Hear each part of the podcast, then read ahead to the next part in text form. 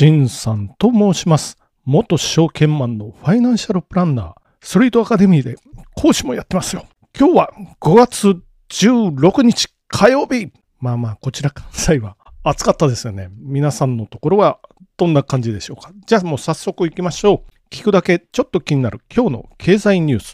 まず一つ目はこちらから。日経平均年初来高値29,842円。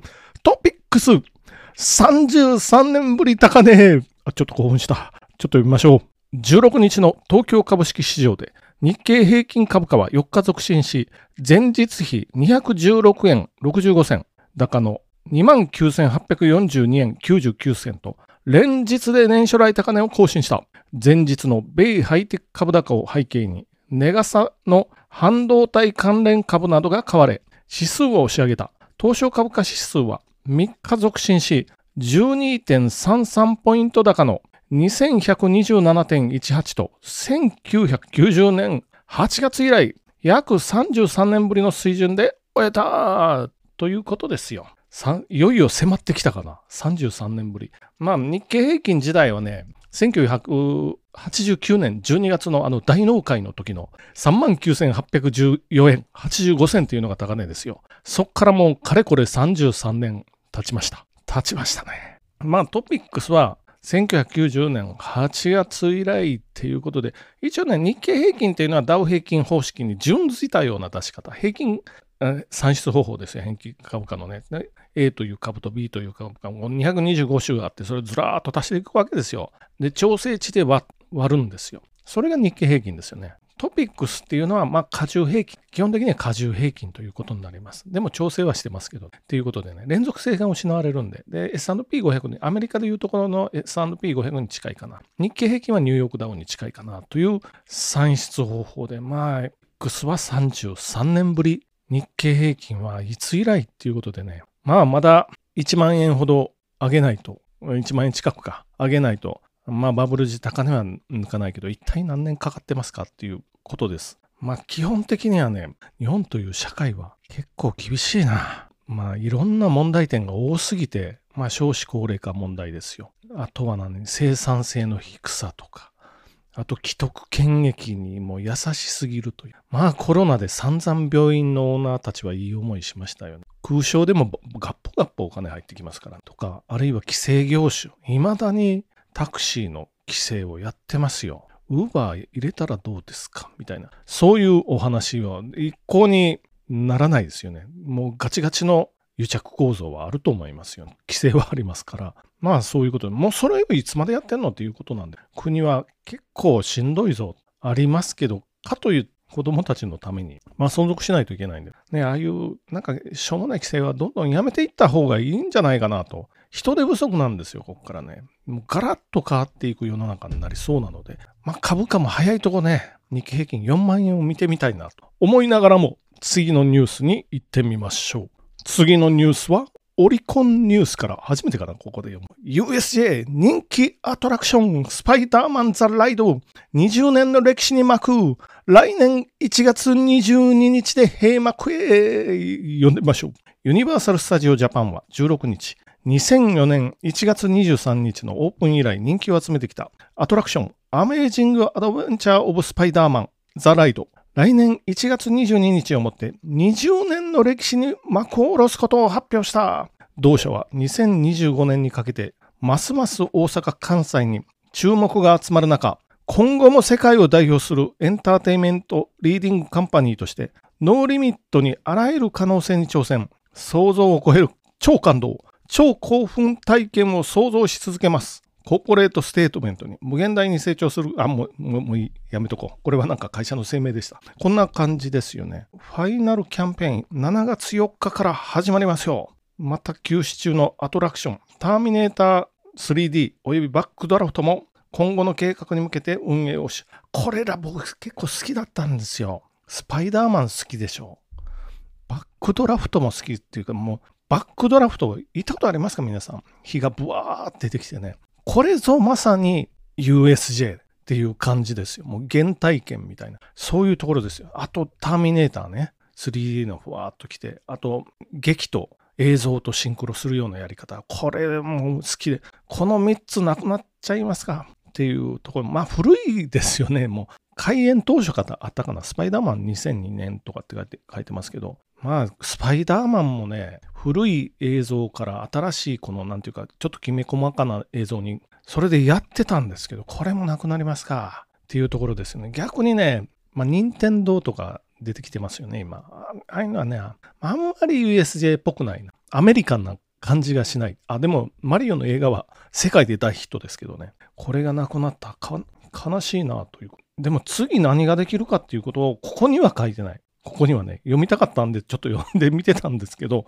長々読んでみてすいませんでした。ここには次何ができるかっていうのは、もう一回言いますよ。書いてないので、今、これに関して何かは言えないんですけど、となると、あそこ、来年の1月に閉鎖で、またしばらく工事になるのかなずっとやってましたよね、あの、任天堂なんかも。あれな、長年工事してましたけど、そんな感じになるのかな入ってくるまで。何が入ってくるかなそういうのが楽しみではありますけど、あそこ結構いい場所なんでね、スパイダーマンのところ。まあ、次のになるまでお待ちいただいて、あ僕も待ってますよ。でも多分しばらくまた行かないぞと。あコロナで空いてたんでねあ、関西住んでるんで、コロナで空いてた時期に、我々関西で時々出歩く人間からしたら、当時の USJ はね、もう空いててよかったんですよ。ホテルも安いんですよ、あの前のホテルね。あれ、普段ならめっちゃ高いですよ。あ、ホテルといえばね、はい、ここでこんな余計な話していいのかな？ホテルといえばなんかある人の本読んでると、アメリカのホテルなんて普通のホテルで、普通って、まあ、アパホテルにちょっと、アパホテル別に揶揄してるわけじゃないですよ。いやいや、ちょっと、あの程度のビジネスホテルっていう意味ですよ。それで、まあ、1泊20万するらしい。1泊20万。で、休みの前の日は40万に上がるらしいんで、おお、すごいことになってんなっていうのを思いながら、で、さっきの一番冒頭のこの日本の規制ですよね。かといって規制は進んでるんで、コロナ前にロスに行った時に、あ、自分がね、ロスに旅行で行った時にもうタクシーなんて見かけなかったですよ。 Uber ですよ。ウーバーとリフトですよ。っていうので、日本もウーバーとリフトでって言ったらなと思いながら次のニュース、最後のニュースに行ってみましょう。最後のニュースは日経新聞から、チャット GPT でタイパ改善、口コミや議事録、AI がようやく読みます。米オープン AI のチャット GPT をはじめとする生成人工知能 AI が得意とするのが長文の要約だ。口コミサイトの投稿から要点を抜き出したり、会議の議事録をまとめたりする機能については、新興企業による使用利用が始まった。時間効率を重視するタイムパフォーマンス、タイパ、意識の高まりを追い風に、企業や消費者のニーズを掴んでいるということで、あ、実は僕もやりますよ、よく。チャット GPT で。コピペ。えっ、ー、とね、日本語でね、あれ、一応、チャット GPT4 を使ってるんですけど、僕の場合。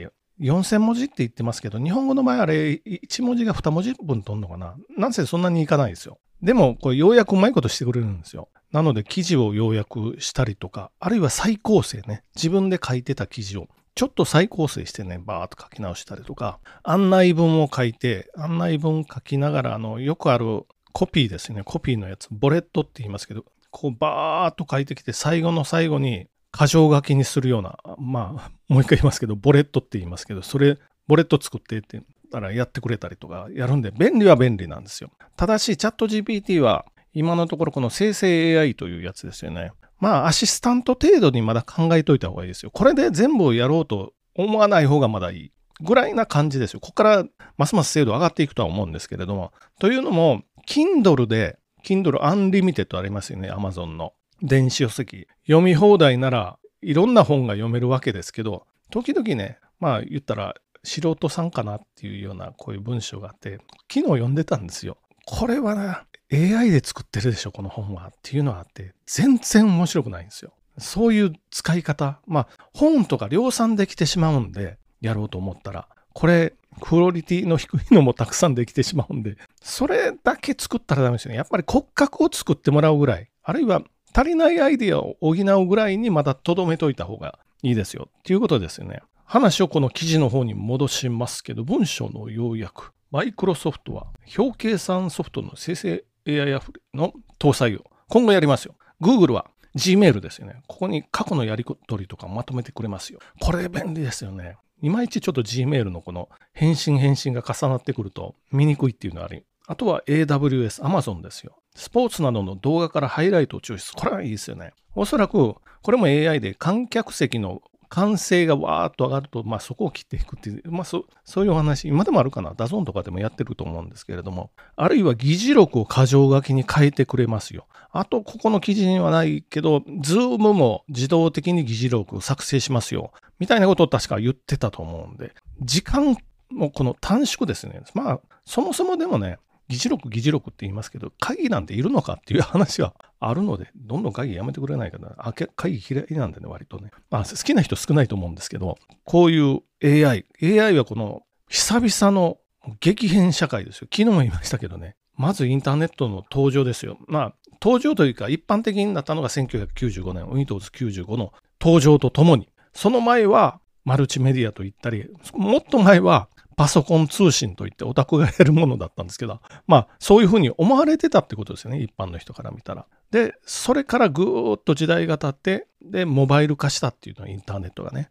これは残念ながら i モードの方が先なんですけど、一般化しなかった。日本の中で終わった iPhone ですよ。2007年登場。それ以来かもしれないですよ、今のチャット GPT、生成 AI っていうことで。これはね、順張りでやっぱり乗っていかないといけないぞと。個人的には思いながらまとめに行ってみましょう。まず一発目、東証株価指数ですよ。高値圏33年ぶり来てますよっていうことですね。で、二つ目、USJ、大阪の USJ ですよ。スパイダーマン、亡くなりますせ。好きでした。これ亡くなるっていうお話です。で、三つ目、チャット GPT をはじめとする生成 AI というやつですね。議事録作ってくれたりとか、要約してくれたりとか、皆さんの時間をまあ、短縮する方に改善してくれますよっていうところですよね。ただし個人的にはこれはまだアシスタント的に留めといた方がいいですよというふうに思います。これでレポート全文とか書かない方がいいような気がします。ということで今日も終わっていってみましょう。じゃあ本日もご清聴どうもありがとうございました。